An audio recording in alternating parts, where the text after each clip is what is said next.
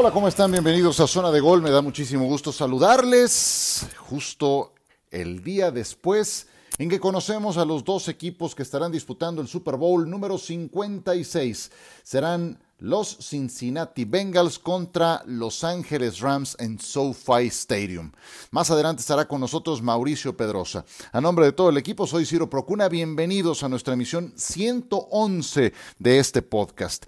Imagínense, pasaron 54 años sin que un equipo jugara un Super Bowl en su propio estadio. Y ahora, por segundo año consecutivo, ocurre que el dueño de la casa estará jugando el Super Bowl. Primero los Buccaneers y ahora los Rams en Los Ángeles.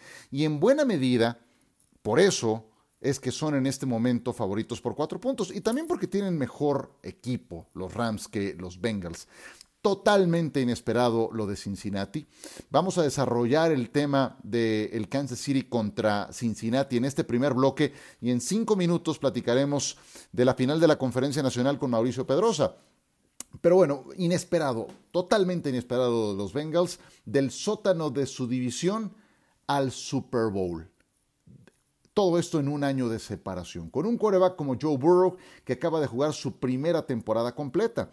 Yo sé que es su segunda campaña, pero en su año de novato se acordarán que sufrió una lesión durísima de rodilla que lo dejó fuera desde la semana 10.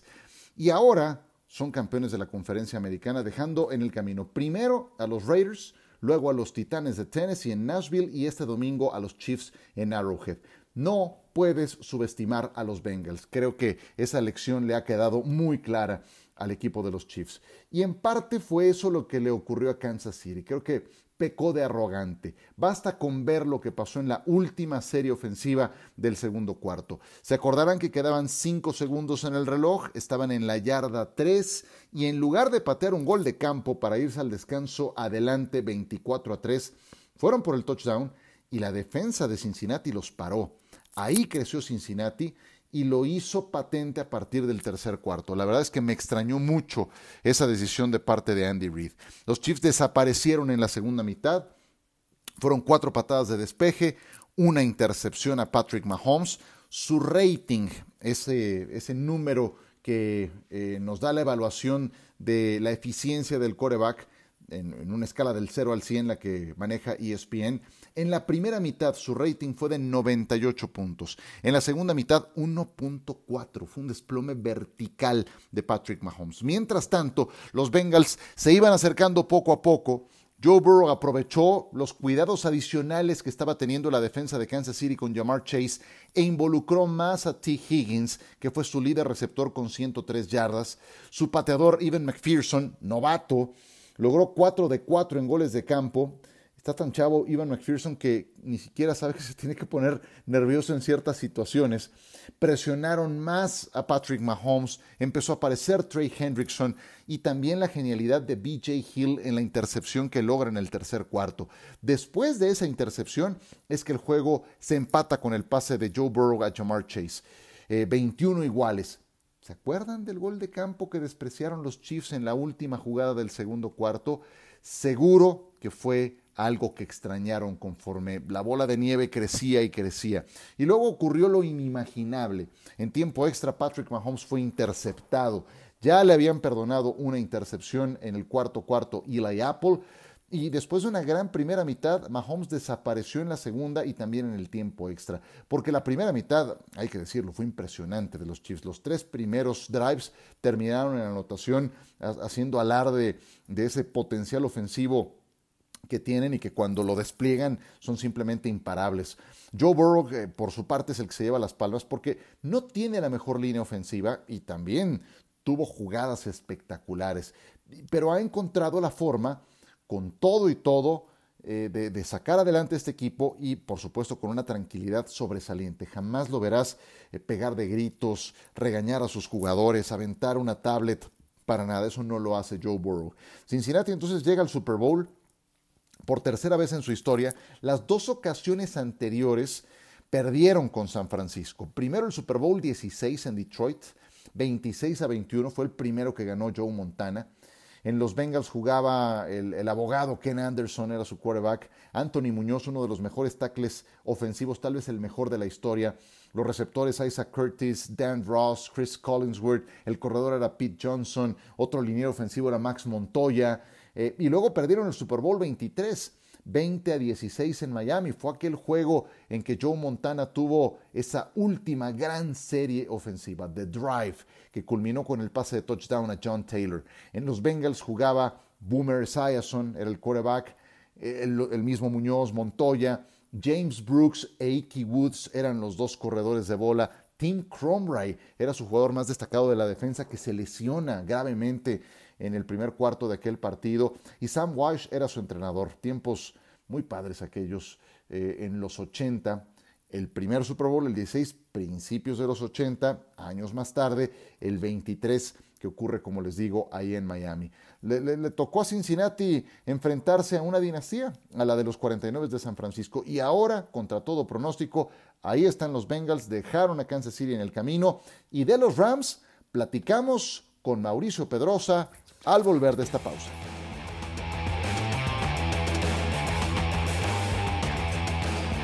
Seguimos con ustedes en zona de gol y siento que eso ya lo había dicho en alguna ocasión, pero lo, lo, acentúo por tercera vez.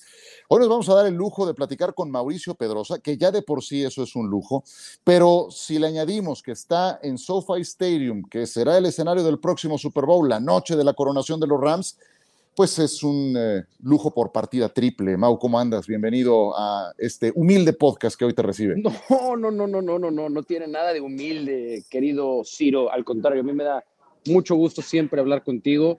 Obviamente lo personal, porque sabes que te tengo una estima altísimo, pero además porque también hablar de fútbol americano contigo me genera una altísima satisfacción Así es que gracias por invitarme. Aquí estamos desde el palco de prensa de SoFi Stadium, que es bastante bonito, tanto el palco como SoFi Stadium. Ya lo conocerás en unos días. Me puedo imaginar, es recíproco todo lo que acabas de decir y lo sabes bien. Te mando un abrazo grande a la distancia. Pero bueno, vamos a comenzar porque, como bien mencionas, los Rams son campeones de la conferencia nacional y han remontado un juego que perdían por 10 puntos en el tercer cuarto. Y normalmente, en un juego tan cerrado como este, cuando cometes errores como la intercepción en la zona de anotación de Jimmy Ward, o el touchdown que se le va de las manos a Ben Skoranek, o los desafíos que falla Sean McVay quedándose sin tiempos fuera tan temprano, pues normalmente eso te explota en las manos. Estos no nada más, no les terminó costando el partido, fueron capaces de remontarlo. ¿Cómo lo hicieron? Bueno, primero porque la, la distancia que puso San Francisco a pesar de esos errores no fue tanta. Al final del día llegó a ser de máximo 10 puntos. Entonces, los grandes equipos cuando a su favor juega los errores del rival, tanto de ejecución como de cocheo, los grandes equipos, Ciro, lo aprovechan y no te dejan vivir. Y hay equipos que son capaces de sacar 17, 20, 23 puntos y matan el partido temprano. San Francisco no lo pudo hacer. Y George Kiro lo dijo en la conferencia de prensa y creo que es la verdad más absoluta de este juego.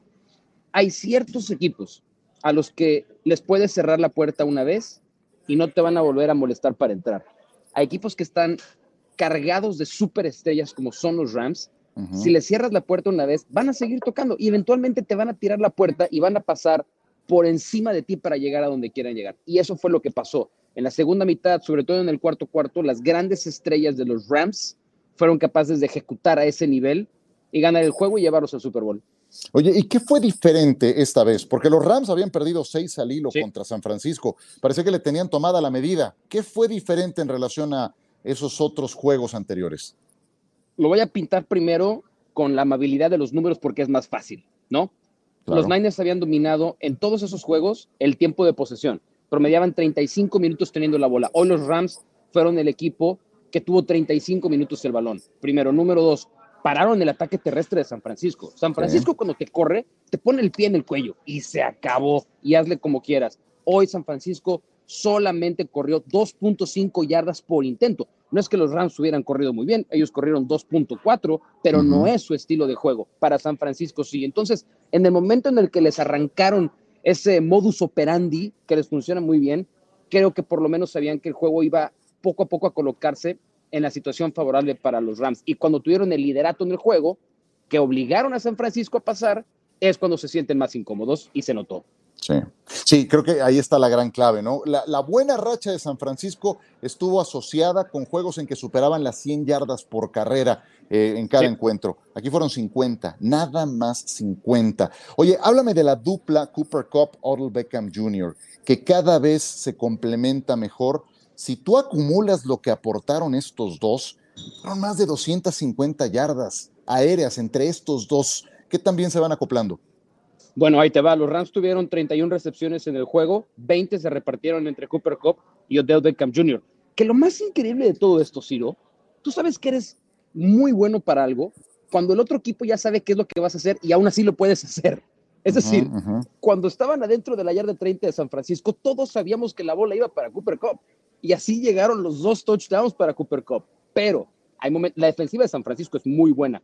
En la segunda mitad de la temporada, fue la segunda en yardas permitidas por juego y la tercera en puntos permitidos. O al revés, la, segunda en puntos permitidos y la tercera en yardas permitidas por juego. Pero acá hubo un momento en el que sí pudieron medio contener a Cooper Cup. Ahí apareció del Beckham Jr. Entonces, ese punch, ese 1-2, se vuelve letal, se vuelve casi, casi imparable. Y, no olvidemos que los Rams, Ciro, llegaron seis veces a zona roja en el juego, seis veces, solamente pudieron convertir dos veces, pero eso te habla de que realmente estuvieron en control de juego porque Matthew Stafford fue capaz de encontrar muy bien cuando pudo a Cobb y cuando no estuvo Cobb a OBJ. Oye, hablas de la zona roja. Yo te voy a hablar de algunas yardas más atrás, porque Kyle Shanahan y los Niners llegaron a la yarda 45 de los Rams, o más o menos por esa zona en medio campo, tres veces. Y las tres veces pateo de despeje.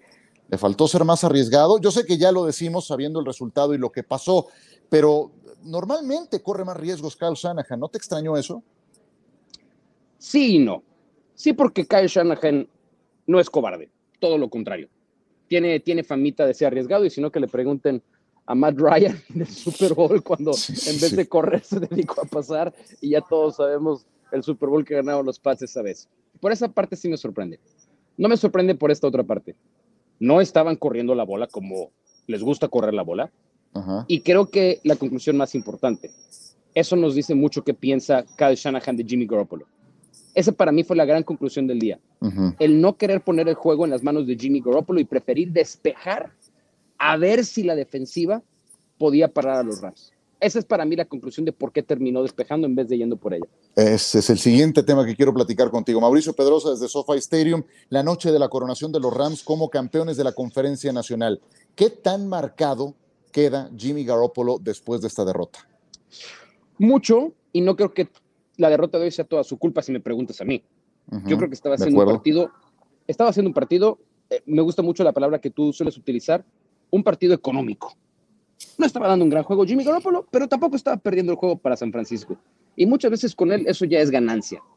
Pero llegando a este juego, Ciro, Jimmy Garoppolo en las cuatro victorias que tenía con los Niners en postemporada en su carrera, había lanzado un pase de touchdown.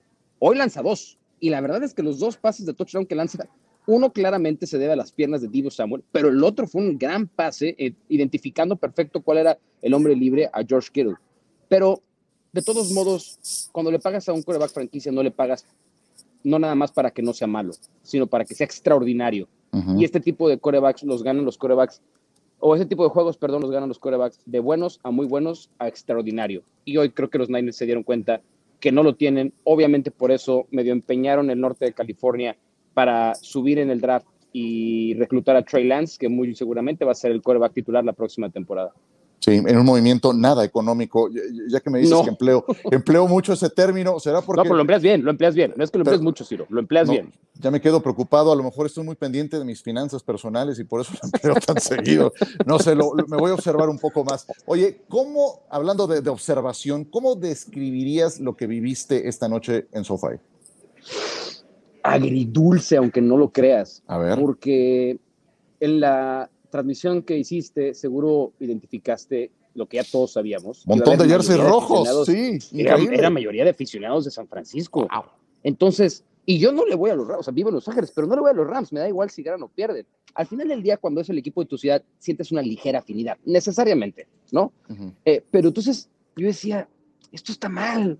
no puede ser, no puede ser que tanto tiempo peleó Los Ángeles por tener un equipo de fútbol americano y cuando juegan en su propia casa, el pase del Super Bowl que va a ser en su propia casa, haya dos de cada tres aficionados tengan, tengan jersey rojo. Pero cuando se acabó el juego, que estuve en el terreno de juego haciendo los enlaces y trabajando, sí se notó un ambiente muy eléctrico. Porque mm. la ciudad de Los Ángeles es así. Cuando las cosas van mal, saltan del barco muy rápido. La verdad. Y no. Hay, hay estas ciudades de Lakers, Dodgers y USC. Basta. No hay más. Hoy los Rams están peleándose para ganar un lugar en ese corazoncito de los aficionados. Hoy dieron un paso fundamental porque sí el ambiente, porque también en Los Ángeles cuando ganas y eres bueno, te abrazan y todo el mundo quiere ser parte de. Todo el mundo quiere ser parte de la fiesta porque así es esta ciudad. Entonces, por eso fue un poco agridulce. Al principio fue qué mala onda, muchos aficionados de Niners, pero después fue qué padre los que se quedaron, que sí son muchos también de todos modos, entendieron de qué se trata la onda y, va a ser un gran ambiente la semana de Super Bowl aquí en Los Ángeles, no tengo ninguna duda. Qué bueno, qué padre. Oye, ahora que decías que la ciudad le pertenece a cuatro nada más, dije, pues pobres Chargers, ya no les queda ni morralla en, ese, recuento, pobres, ¿no? No, no, o sea, Chargers y Clippers, este, sí creo que la pelean, ¿eh? O sea, sí tienen que nadar contra corriente, gacho. Y hasta que no ganen, ¿eh? Porque esta ciudad es así, Ciro. Hasta que no ganen. En el momento en el que ganen, se van a hacer como de un 300% más de aficionados. Pero ni modo, es el precio que pagan por estar en Los Ángeles. Y tienen un gran coreback en Justin Herbert. A mí me encanta cada vez que lo veo. Oye, eh, nada más para terminar, mi querido Mau, tu primer comentario del Super Bowl que viene. Será apenas la segunda vez en la historia de la NFL, de la era del Super Bowl, que se enfrenten dos corebacks primera selección global de su respectiva generación.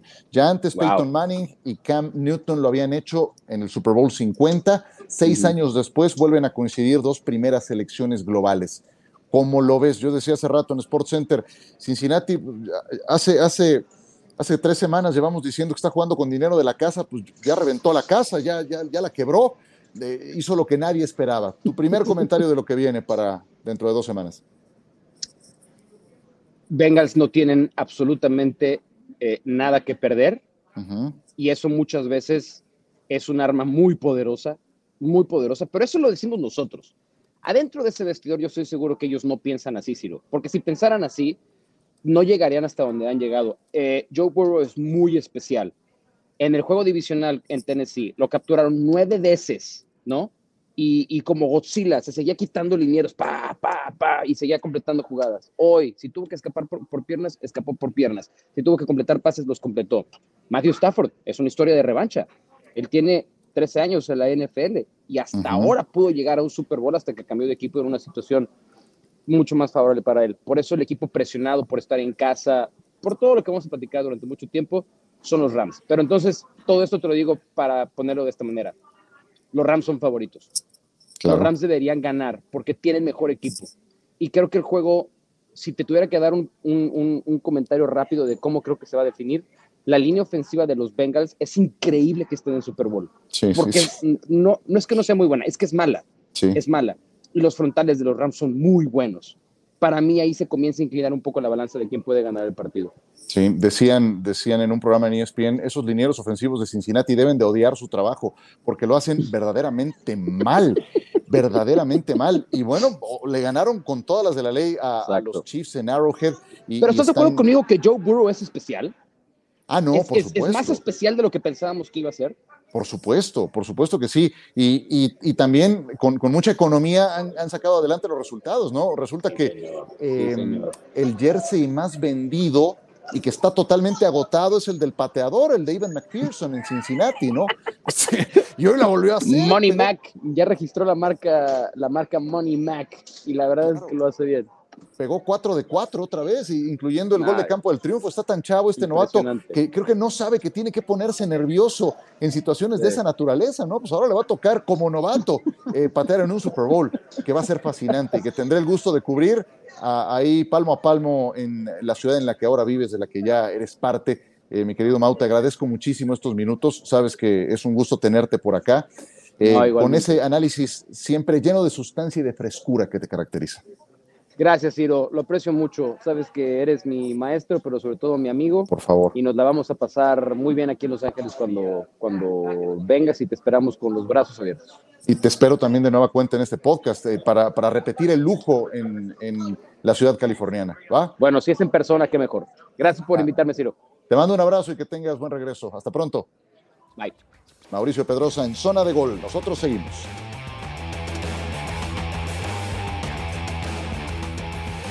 Siempre un gusto contar con Mauricio Pedrosa y ya le vamos a tomar la palabra para que vuelva a estar invitado en esta zona de gol en la semana de Super Bowl. Eh, pero bueno, para cerrar el programa, como ya es una costumbre, como no hay otra cosa más apasionante que cerrar con un touchdown un partido, pues vamos con los seis puntos finales de esta zona de gol. Número uno, ¿se habrán enterado de lo que pasó en torno a Tom Brady? Yo creo, ¿no? Este sábado. Algo habrán oído por ahí, ¿no es cierto? Pues se desató el rumor de su retiro.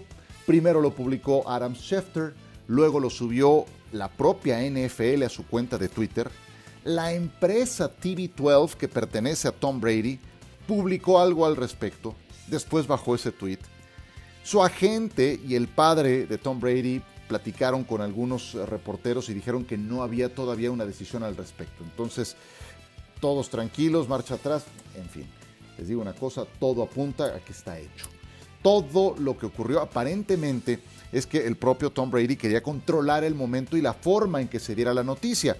Pero todo parece indicar que se pondrá punto final a su carrera. Y les digo una cosa, me parece muy válido que él quiera definir los términos en que se dé su retiro. Pues hombre, no más faltaba que, que, que no. El mejor de la historia, no hay duda, no hay debate hace tiempo. Por más que no hayamos visto toda la historia de la NFL, ¿no? A mí me gusta siempre en estos términos decir de lo que yo he visto, y sí, de lo que yo he visto es lo mejor, seguro. No vi a Johnny Unitas, no vi a Otto Graham, que en las listas históricas guardan siempre un lugar preponderante. Sí vi a Joe Montana, sí vi a Peyton Manning, su carrera completa, sí vi a John Elway, misma historia, Dan Marino también. Y, y bueno, de los que he visto, me parece sin duda Tom Brady el mejor. Ya que lo haga oficial, podremos dedicarle varios programas, no tengo duda, no solamente a su trayectoria, también a la onda expansiva de esta decisión que está tomando. Punto número 2. Pues una vez que se retire Tom Brady, el llamado a sucederlo, pues tal vez es Patrick Mahomes, ¿no? Pero, pero sucederlo, alcanzarlo va a estar difícil, porque este domingo Mahomes desaprovechó una gran oportunidad. Han sido cuatro finales de conferencia americana que ha disputado de manera consecutiva.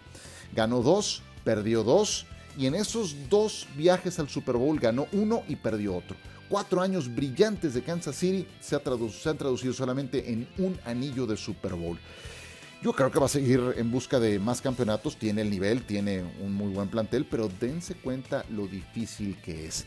Para que Mahomes siquiera se acerque a lo que hizo Tom Brady, tendría que jugar otros 15 años más a este mismo nivel, con las lesiones que lo, que lo respeten, o sea, es muy complicado y, más por cómo se están dibujando las coordenadas de la conferencia americana. Imagínate que cada temporada te tengas que encontrar en playoffs con Josh Allen, con Justin Herbert, con Lamar Jackson, con Joe Burrow, que finalmente es el que va a disputar el Super Bowl. Entonces, la conferencia americana está muy complicada. Y si por ahí les cae eh, Aaron Rodgers a los Broncos de Denver, pues qué les digo. Pero sí, se le ha ido una gran oportunidad a Patrick Mahomes y eso lo deben de estar lamentando mucho en Kansas City. Punto número 3. Matthew Stafford estuvo 12 años en los Leones de Detroit, dejó a la franquicia como líder en yardas aéreas, pases de touchdown, pases completos. Podía lograr más de 4.000, más de 5.000 yardas en una temporada, no alcanzaba para que Detroit fuera un equipo competitivo. Jamás estuvo ni cerca de algo como lo que ahora está viviendo con los Rams y mucho tiene que ver con, con eh, la naturaleza de la organización. En, en Detroit tuvo cinco entrenadores en jefe distintos Jim Shorts, Jim Caldwell, Matt Patricia, Daryl Bevel y el interino Robert Prince. Eh, y, algunas gestiones, como la de Patricia, nefastas, lamentables. La gran diferencia que hace para un coreback talentoso, la estructura, la estructura de una buena organización como los Rams, alejándose de una franquicia disfuncional como lo fue Detroit. Es muy difícil que un jugador, por muy bueno que sea, en la posición de coreback, pueda con toda esa inercia perdedora. Punto número 4. Ustedes saben que la NFL es una copycat league, le llaman. Es decir, cuando un equipo encuentra una fórmula exitosa, ahí van varios a tratar de copiarla, ¿no? Y, y, no a todos les funciona, eso está claro. ¿Cuántos han tratado de encontrar al nuevo Sean McVay y pegan unos petardos horrendos? ¿Cuál ha sido la fórmula de los Rams y de su gerente Les Snead? El primer gran acierto pues ha sido encontrar a Sean McVay, que tiene 35 años todavía y va por su segundo Super Bowl, a disputar su segundo Super Bowl. Pero también en la estructura del equipo han apostado todo el capital en agencia libre, en agentes libres de impacto. Eh, draft, pues muy poco, la verdad, por no decir que cero. ¿Saben cuál fue el último jugador que los Rams tomaron en una primera ronda de draft? Año 2016 mariscal de campo Jared Goff, que ya ni está en el equipo. Es increíble. Bueno, ni siquiera estaba en la organización tampoco Sean McVay. Entonces, la, última vez que los Rams tomaron un jugador en primera ronda de draft fue a Jared Goff, que ya está en, los Leones de Detroit. Dieron dos primeras por Jalen Ramsey, dos primeras por Matthew Stafford. Trajeron a Odell Beckham Jr. por una temporada y apenas 750 mil dólares. Mucho de lo que le van a pagar a OBJ, que puede alcanzar los 4 o 5 millones de dólares, es por incentivos y le van a pagar con bitcoins. Estaba, estaba leyendo esa estructura salarial que, que le toca a OBJ. A Von Miller, que fue el, el, jugador más valioso del Super Bowl 50, también lo trajeron para esta campaña, pero especialmente para que estuviera enchufado, bien conectado en la postemporada. A Sonny Michel, que fue un buen seguro de, de vida, a Eric Weddle, que estaba retirado una vez que empezaron las lesiones en el perímetro, cuando eh, perdieron a Jordan Fuller, pues trajeron a Eric Weddle y ahí lo tienen. Pocas veces ha funcionado una fórmula de este tipo, como la de los Rams, traer cromos como los que les he descrito. Vamos a ver si les sirve para coronarse esta vez sí, porque ya saben lo que pasó cuando enfrentaron a los Patriotas. Punto número 5. Este es un gran dato. Solo dos jugadores de los Bengals habían nacido cuando Cincinnati llegó a su último Super Bowl del plantel actual. El long snapper, el centro largo Clark Harris y el pateador de despeje Kevin Hover. Punto. El que se había nacido, pero juega en los Rams es Andrew Whitworth, que pasó 11 temporadas jugando con los Bengals. Del 2006 al 2016 será un reencuentro muy padre tackle izquierdo número 77. Seguramente lo han visto, está casi, casi rapado, tiene barba y la barba casi, casi cana. De hecho, Whitworth, que tiene 40 años de edad, una vez que se confirme el retiro de Tom Brady, se convertirá en el jugador más veterano de la NFL. Y punto número 6. Algo más de Joe Burrow para terminar. En su último año colegial se coronó con LSU, ganó el trofeo Heisman y ahora busca ganar el Super Bowl. Esos tres títulos solo lo han logrado tres jugadores y ninguno es quarterback. Tony Dorsett, corredor de bola, Marcus Allen, corredor de bola, y Charles Woodson, esquinero. Vámonos con los quarterbacks, que fueron campeones nacionales, colegiales, y que también ganaron un Super Bowl. Me sobran dedos de la mano. Joe Namath y Joe Montana.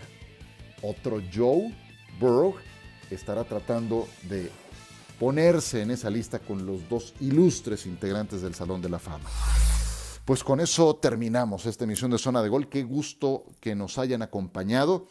Eh, gracias por suscribirse, gracias por escucharnos. Eh, gracias a Mauricio Pedrosa por estar en esta emisión de Zona de Gol. No olviden, como les decía, suscribirse, dejar su comentario, poner la campana para que apenas tengamos una actualización, el sistema automáticamente les avise. Por ahora nos vamos, tendremos mucho más rumbo al próximo Super Bowl que transmitiremos por la pantalla de ESPN. Que la pasen muy bien y hasta pronto.